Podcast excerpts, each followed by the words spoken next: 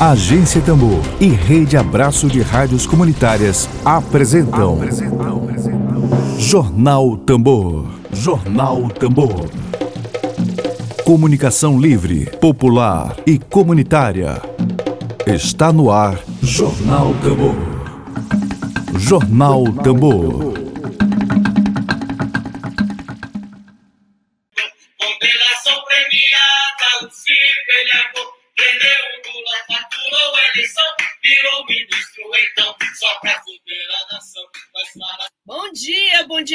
É o samba da Lava Jato, paródia de a banda de Chico Buarque. A gente começa a edição de hoje desejando um bom dia para você.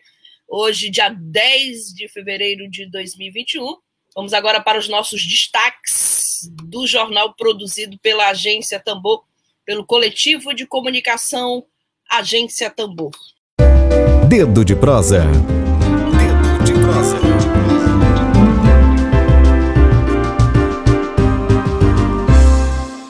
Bom, hoje, dia 10 de fevereiro de 2020, nosso quadro de entrevistas e debates, o Dedo de Prosa, é com advogado, militante dos direitos humanos, advogado popular, já foi presidente da Comissão de Direitos Humanos da Ordem dos Advogados do Brasil aqui no Maranhão. E ele está aqui hoje para falar sobre as denúncias e suspeitas relacionadas à ação do Serviço Velado da Polícia Militar do Maranhão. Doutor Pedrosa, seja novamente bem-vindo aqui à Agência Tambor. Bom dia. Bom dia.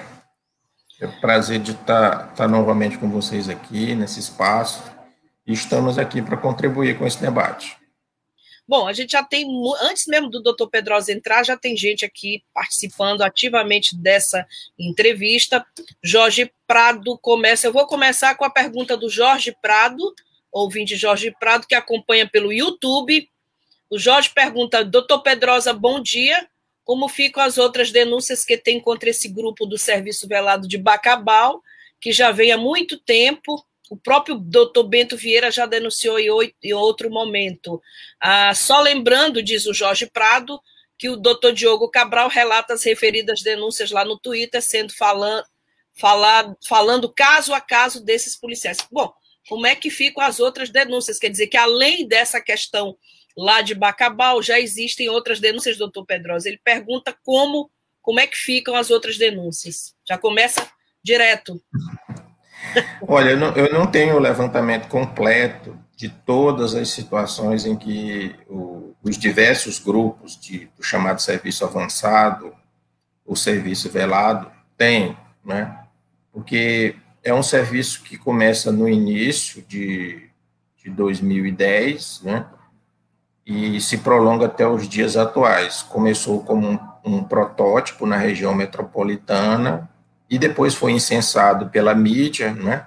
A mídia policial, especialmente, é, outros setores da sociedade, inclusive os, a classe política, né? Incensaram esse tipo de, de método de trabalho da polícia militar e isso foi transportado para vários outros batalhões. Eu desconheço quais são os batalhões do interior que dispõem desse tipo de serviço, mas por populismo é, midiático e, e, e, criminal, né, é, se instituiu esse tipo de serviço como um serviço mais eficiente, né, é, para poder alcançar um determinado segmento de criminalidade, especialmente criminalidade de rua, quer dizer, criminosos pobres, né? É, os diversos serviços velados que eu tenho visto atuar, eles se direcionam especialmente para esse segmento social, né? Pessoas pobres que têm medo de denunciar, que não têm guarida é, para se proteger, né? É, dificilmente tem bons advogados, tem é, escritórios né, de advocacia para fazer a defesa deles e denunciar esse tipo de, de violência. Pessoas que têm algum tipo de envolvimento criminoso, não é, e, e pelo, por esse fato ficam impedidas de falar, com medo das retaliações, né, porque as ameaças são grandes, as intimidações são grandes. Então, os métodos de trabalho foram é, contaminando diversos batalhões, diversos comandantes de batalhão é, vendo a, a, a, o clamor, né, é, por segurança pública nas suas regiões, é, começaram a implementar atividades de serviço velado, né, implantar esse, esse grupo, né, chamado serviço avançado, é, dentro de seus batalhões, é, visando fazer promoção política, pessoal também, né, no sentido de dizer assim, olha, esse, depois que esse comandante chegou aqui, né, a criminalidade recuou, é, eles mataram os, os, principais bandidos que estavam atuando aqui na cidade. Então, a gente percebe que há um, um clamor é, na sociedade no sentido de, de erguer esse segmento da polícia militar como o segmento mais eficiente. É muito parecido com o mito que se criou em torno dos, dos colégios militares. Né? Uhum. É, se adota recursos ilegais, né, que afrontam a Constituição, afrontam a legislação nacional, para poder instituir um, um, modelo de institucionalidade completamente à margem da legalidade. Então, é o que aconteceu com o serviço velado. Eles atuaram, na época que, e eu estou falando como ex-presidente da Comissão de Direitos Humanos da OAB, que fiquei alguns mandatos à frente da Comissão de Direitos Humanos da OAB, e na minha época, esta comissão é, priorizou atuar fazendo o monitoramento desse tipo de violência. E nós recebíamos muitas, muitas, foram várias denúncias, numerosas denúncias com os mesmos métodos é, esses métodos, métodos, eles dizem respeito não só a um tipo de atuação que faz uma confusão entre policiamento ostensivo e investigação policial, esse é o primeiro parâmetro de ilegalidade que existe, e seria menos problemático se ficasse só aí. Né? O problema é que eles adotando um procedimento de investigação é, é, que que, que avança para dentro das competências das polícias civis de forma ilegal, eles também praticam muita arbitrariedade, muita tortura e até extermínio, que é o que está se revelando agora também em Macabal. Né?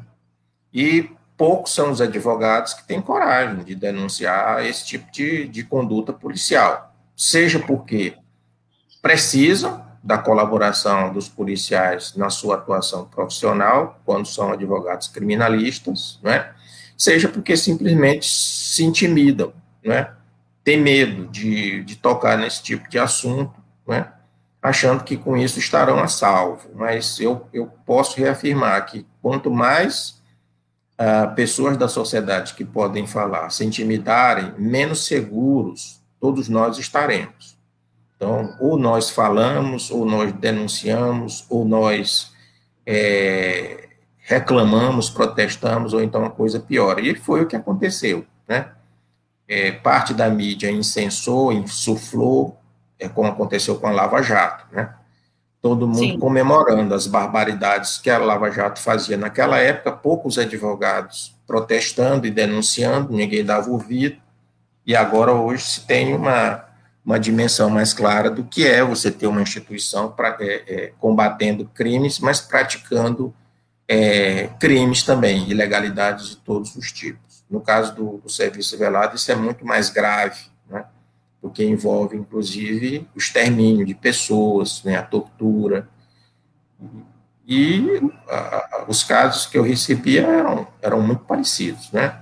É, levavam para dentro do mato, levavam para locais ermos as pessoas, né? praticavam tortura. Eu fiz atendimento de, de pessoas que, que ficaram com deficiências físicas permanentes, né? Essas pessoas tiveram que sair do estado para poder sobreviver, porque eles ficavam ameaçando, rondando. Então, é, é um tipo de serviço que, que tem, que apesar de, de todas as maldades que pratica e todas as ilegalidades, é, ela tem a, a, ele tem a complacência de vários segmentos das autoridades. Porque uma prisão ilegal, ela não se configura se não tiver a leniência, a complacência do juiz e do promotor do processo. Né? Porque essa prisão ilegal, ela se transforma num auto de prisão em flagrante e depois é remetida para o sistema de justiça.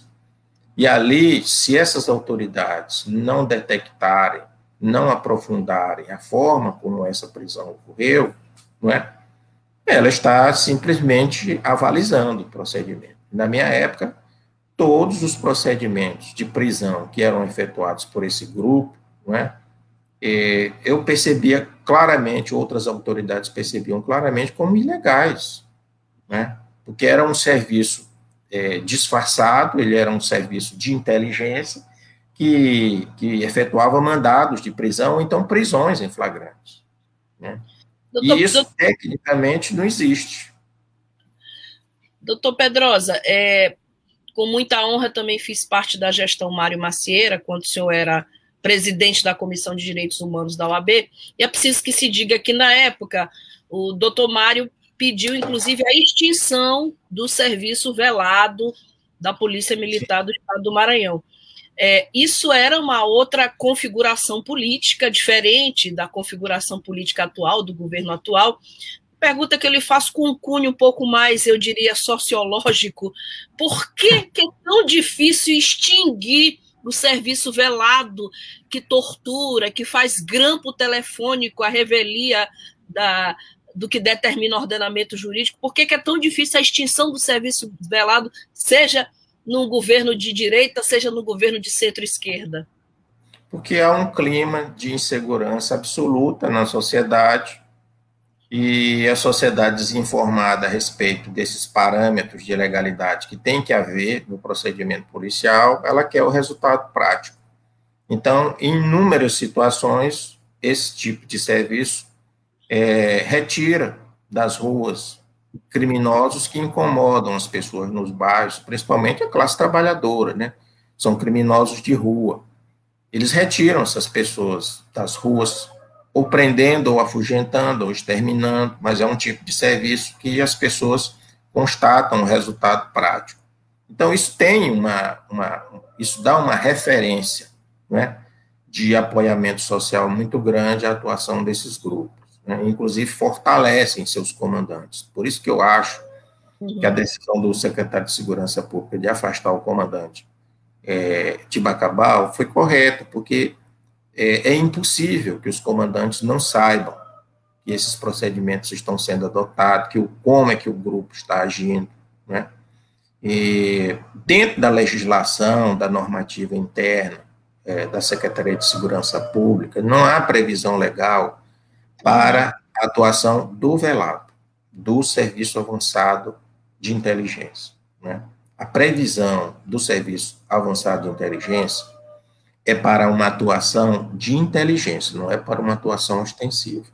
Então, o serviço de inteligência institucionalmente formalizado, né, ele tem autorização para existir desde que atue propriamente nas atividades de produção do conhecimento de inteligência, que é diferente. Ele não deve ir para as ruas fazer prisões, ele não entra em confronto, não é? Com bandidos, com criminosos. Né? Isso não é papel de serviço de inteligência. Ele não pode efetuar prisões. O serviço de inteligência ele é produção de conhecimento para orientar a decisão de superiores hierárquicos, decisões de comando. Né? Se a polícia militar, por exemplo, quiser fazer uma operação num determinado bairro, né? Antecedentemente a essa operação, o serviço de inteligência faz escutas, produz relatórios, identifica possíveis agressores, né, possíveis manchas de criminalidade dentro do bairro. E antes que essa operação ocorra, ele apresenta esse conhecimento, essas informações, esses dados, para o comandante dessa operação.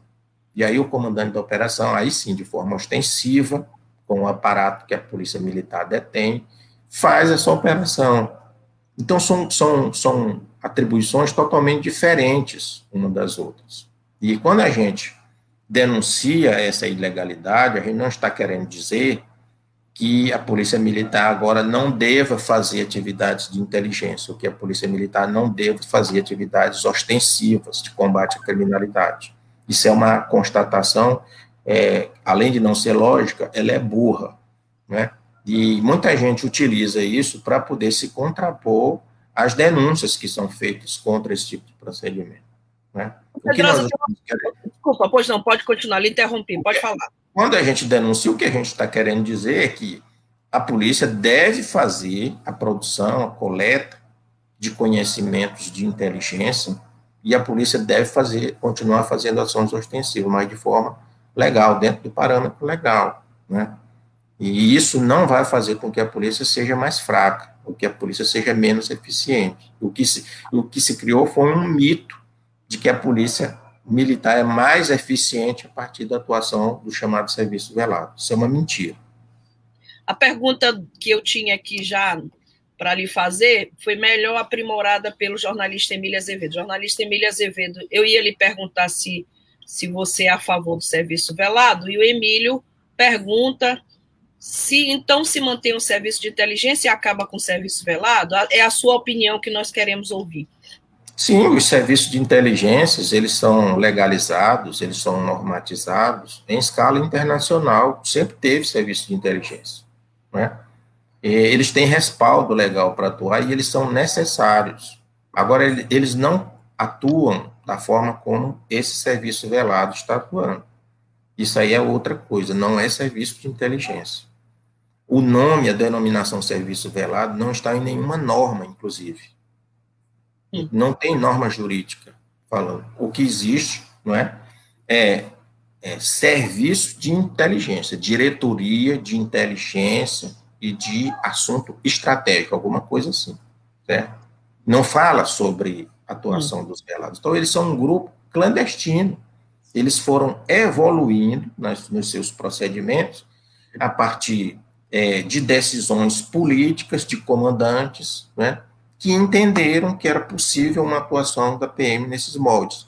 E um setor expressivo da mídia policial né, deu a guarida, a proteção política, a legitimidade social para eles. Todo dia sai uma prisão executada pelo serviço velado, com a correspondente versão da polícia a respeito da prisão. Né. Você não ouve a vítima, você não ouve os familiares da vítima. Né? E esse, e esse, e esse apelo midiático, né, ele fez o que fez com uma porção de políticos se elegerem, né, com base nesse apelo punitivo. Né? Hoje nós temos um Congresso Nacional perverso, eleito a partir dessa pauta punitiva. Sim. E o serviço velado, ele, ele fez parte dessa pauta punitiva. Ele é um viés da pauta punitiva que assaltou a sociedade nos últimos anos. A pauta da necropolítica. Doutor Sim. Pedro, esse argumento de que é, está protegendo ah, os trabalhadores de, de criminosos foi um argumento também bem utilizado pelas milícias no Brasil, né? Sim, é, sim. é o mesmo argumento, né? É o mesmo agora, argumento. Mesmo argumento. É, agora, é, a gente tem policiais disfarçados ou a paisana que realizam operações e que se valem de estar se a farda, a farda para o militar é aquela coisa meio da liturgia, né? O militar tá é, que, que, termina sendo uma, uma proteção para a sociedade. Né? Você identificar que a instituição que faz operação ostensiva, ela tem que estar caracterizada. Porque senão você, você vai confundir isso com a atuação de um bandido querendo lhe abordar. Como é que você vai fazer a distinção? Né? Então, a farda, apesar do seu caráter né, é, militar, mili, é, é, é, de, de, promoção do militarismo, né, ela pode ser, na verdade, uma farda de qualquer tipo. Na Europa não se usa essa farda que é mais parecida com farda de forças armadas, porque nós temos uma, uma tradição golpista, né? Então, nossas polícias militares usam fardas e têm uma vinculação, inclusive, nos seus regulamentos com as forças armadas, né? mas isso poderia ser de outra forma. De qualquer forma, é uma garantia para o cidadão. É diferente da investigação policial a cargo da Polícia Civil. O policial civil não precisa estar fardado, porque ele faz atividade investigativa. Né? Ele não vai na rua prender alguém em flagrante, embora possa fazer isso pela nossa legislação, mas esse tipo de prisão só uma exceção. É a via de regra é a prisão em flagrante efetuada pelo policiamento ostensivo, fardado, caracterizado. Ele chega com sirene ligada, inclusive, para poder os outros cidadãos que estão ao redor do palco da cena do crime tenham ciência de que ali está chegando a polícia para poder efetuar a prisão. Então, é a, é, a, é a, polícia que socorre o cidadão no momento agudo da crise de segurança, que é quando o crime está ocorrendo. Então, também nós não estamos atacando a polícia fardada, o fato da polícia ser fardada. Tem, tem gente que usa esse argumento também, diz que nós, defensores de direitos humanos, temos raiva da polícia fardada. É o contrário. Né? Nesse parâmetro que nós estamos vivendo hoje em dia, a farda é uma garantia para que o cidadão tenha certeza de que ele está sendo abordado pela polícia e não pelo, por um bandido, certo? E o serviço velado, ele, ele faz a confusão em relação a isso tudo, né? Porque você não tem como afirmar isso. Se você for abordado pelo serviço velado, pela PM à noite, como é que você vai dizer que esse pessoal é polícia? Eles não se apresentam como polícia, né? Então, é, e aí, o relato desse lavrador que fugiu, né, é de estudo do o que, é que significa um procedimento como esse, né, em que as pessoas não sabem exatamente o que é que está ocorrendo, não tem mandado de prisão, a pessoa te pega, te leva para o mato, começa a te torturar, né, para tu falar a respeito de alguma coisa, quer dizer, é, a pessoa pode, inclusive, confessar sem ter feito para poder se ver livre da tortura, né? E da ameaça de morte que está ali. Isso, isso termina sendo legalizado em algum ponto do processo criminal, entendeu? E fica por isso mesmo. Então, acho muito esquisito que esse grupo tenha sobrevivido até os dias atuais nas barbas das autoridades, das autoridades judiciais, das autoridades do Ministério Público. É, e por ser velado, a gente não sabe até que ponto, quais são os resultados positivos que o serviço velado traz para a sociedade. A gente não tem transparência de que tipo de investigação chegou ao fim, sem passar. É a mesma coisa. É o mesmo discurso da Lava Jato, você não vê?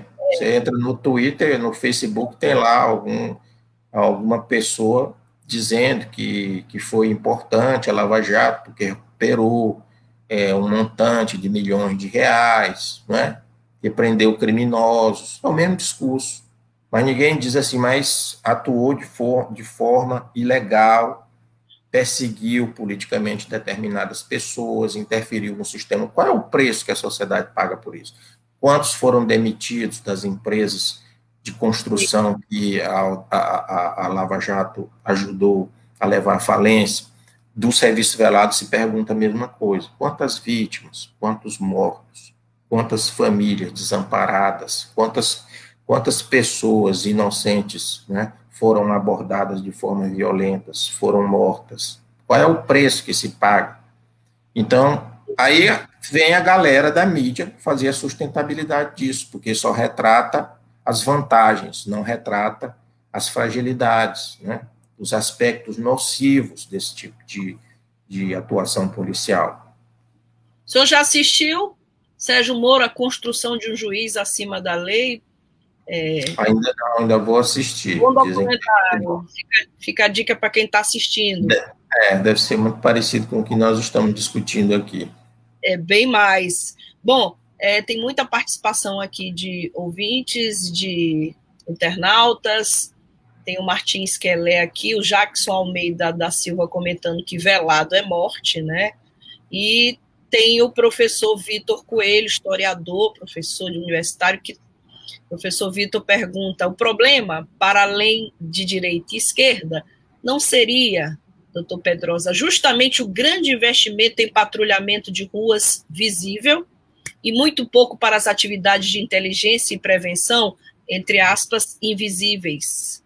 Sim, é o, é o, populismo penal. Né? Por que, que hoje, nos últimos anos, os governos investiram né, de forma é, tão massiva na polícia militar e sucatearam as polícias civis?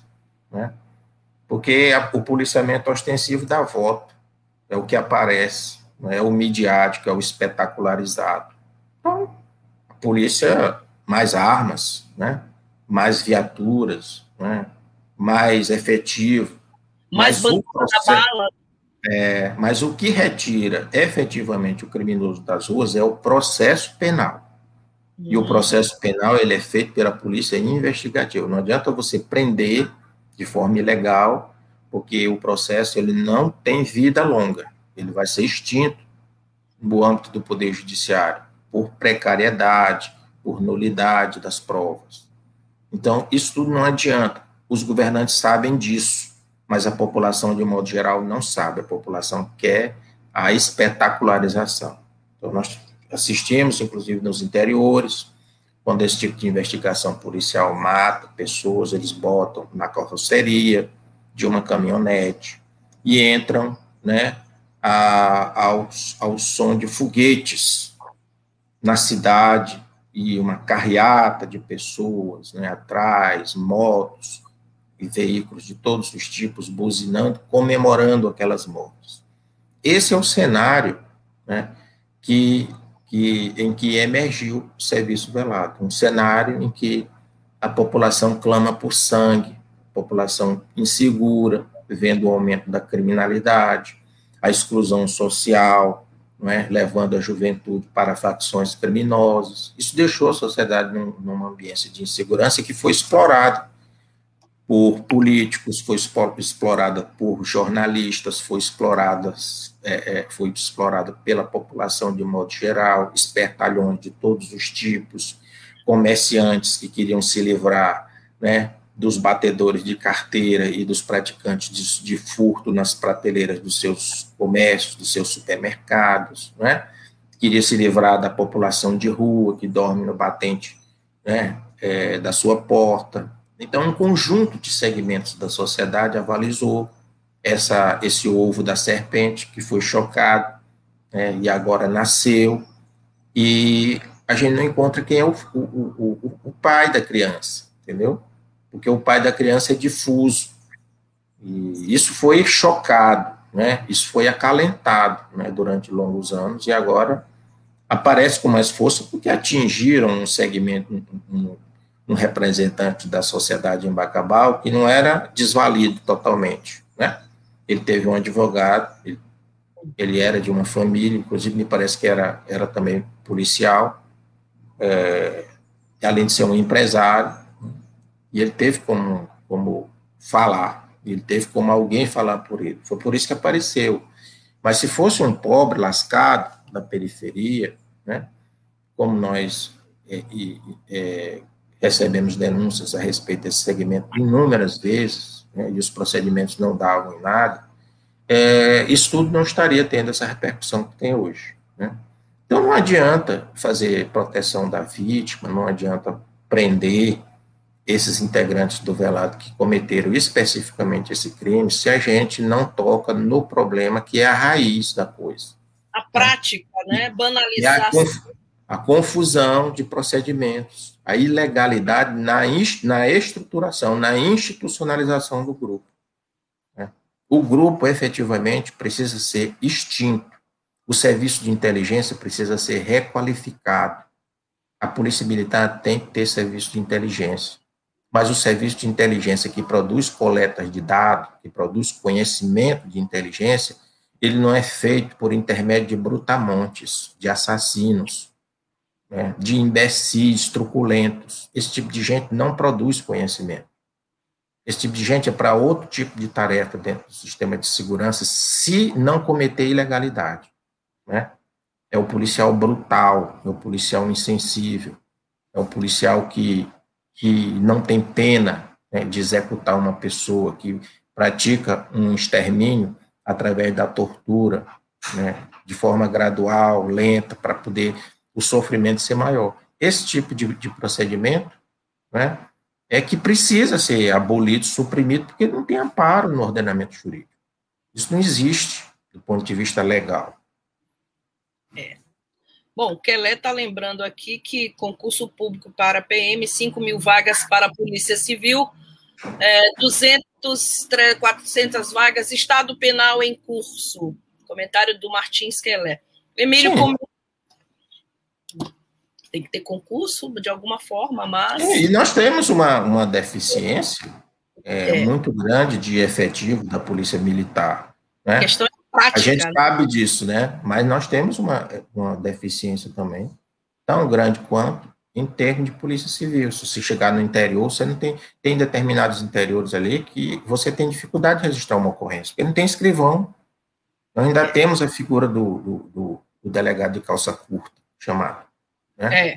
E, e, nós temos um segmento da Polícia Civil, de delegados, que está envelhecendo, está se aposentando e não tem recomposição dos cargos. Então, quem vai instruir o, o, inquérito policial que depois vai para o Poder Judiciário? Quem que vai fazer isso? É a polícia fardada?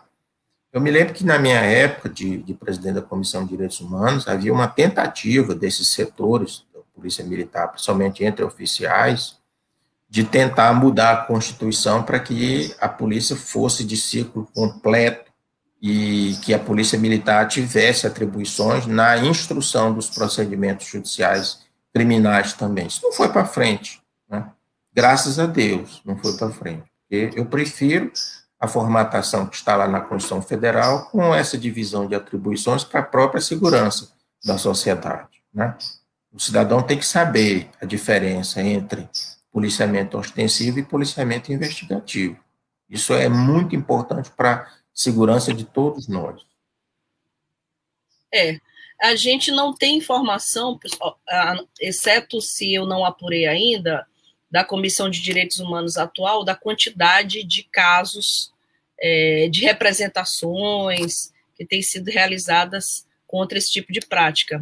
Não sei. Se alguém estiver ouvindo aí da OAB Maranhão atual, a gente gostaria muito de ter acesso. Eu lembro que na época a Comissão de Direitos Humanos tinha, inclusive, doutor Pedrosa, é uma pergunta que eu lhe faço, recebia com frequência e organizava o número de casos, a gente sabia quais as arbitrariedades, houve Sim. um caso de polícia invadindo de madrugada a residência, e houve um caso de uma senhora que foi torturada com o neto no colo, assim, queria até lhe perguntar, de todos esses casos, qual que mais lhe impressionou na época?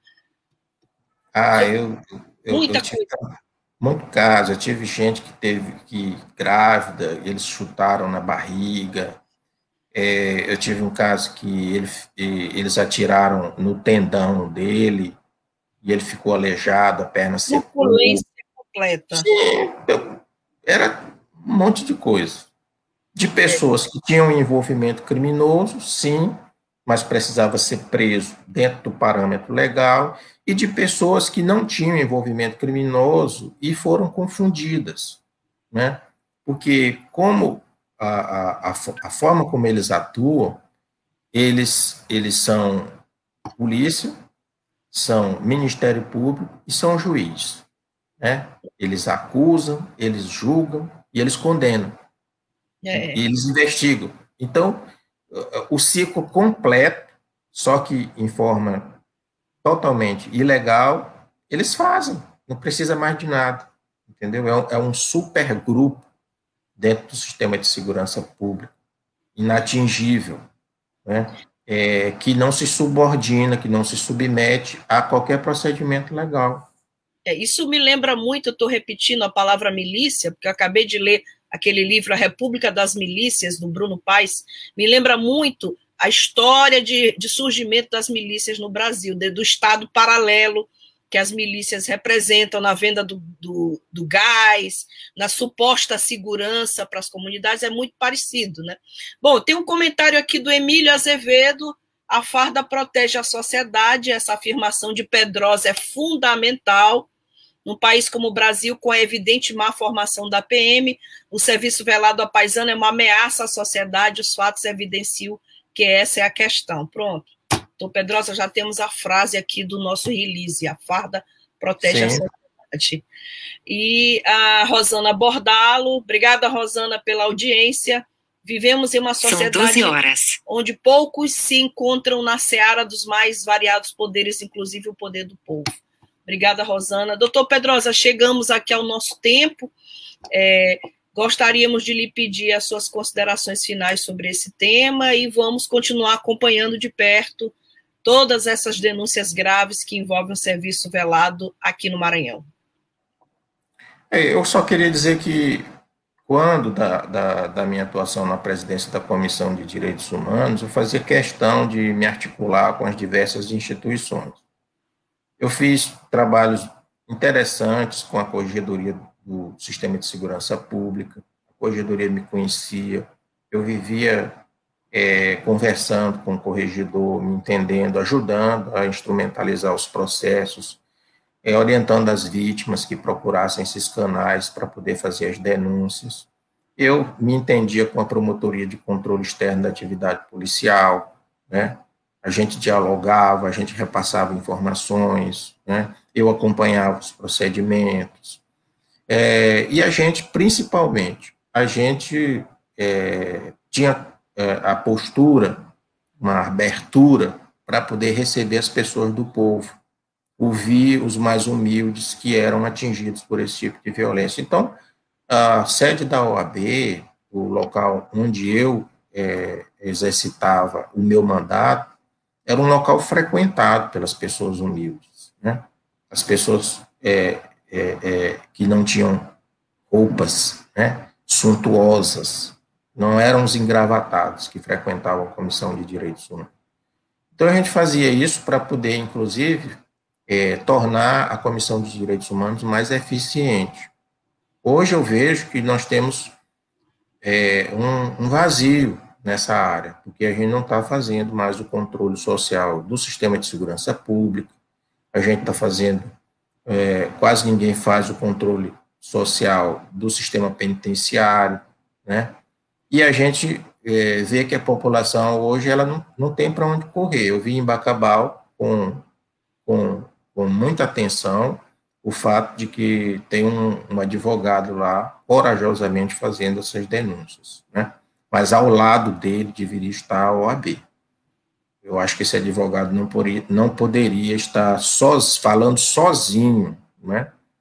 E denunciando esse tipo de violência. Eu acho que nós, advogados, também temos uma responsabilidade muito grande com isso. Se os advogados se calarem a respeito desse tipo de violência que ocorre, o, a nossa sociedade vai ficar muito pior e ninguém vai ter segurança, inclusive os advogados. Então, a responsabilidade é de todos nós. Então, eu queria clamar aos colegas advogados que estivessem solidários, inclusive a nossa, a nossa instituição, a OAB, pudesse estar solidária a esse caso, acompanhando muito proximamente o desenrolar dessas investigações e, sobretudo, tendo uma postura firme em relação às, às ilegalidades, ao modelo, ao parâmetro de atuação desse tipo de serviço chamado velado da PM. Eu acho isso muito importante para essa quadra em que nós estamos atravessando. Então é isso que eu queria dizer e agradecer pelo convite, pela oportunidade. Perfeito, nós que agradecemos pela, pela entrevista, doutor Pedrosa, nós e a nossa audiência. Eu estou aqui com a Ana Lourdes Ribeiro, é, comentando excelente fala do companheiro Luiz Antônio Pedrosa, sempre aprendo muito, parabéns. Obrigada, Ana Lourdes Ribeiro, pela sua audiência. O Jackson Almeida da Silva diz: Verdade, doutor Pedrosa, estamos juntos. E o Kelé comenta: a política de segurança pública do Brasil é uma tragédia nacional. Só para se ter uma ideia, a única Conferência Nacional de Segurança Pública foi em 2009 e o fruto que ela deu foi a Polícia Penal, é isso? Foi mais polícia penal. Bom, doutor Pedrosa, obrigada novamente pela sua presença aqui hoje. Vamos acompanhar, repito, todos os casos que envolvem o serviço velado e tudo que se refere a direitos humanos é pauta aqui da Agência Tambor. Obrigada a todos e a todas. A gente deseja uma, uma ótima tarde de quarta-feira. Amanhã a gente volta sempre na contramão da mídia hegemônica. Tchau, tchau. tchau. Um abraço a todos.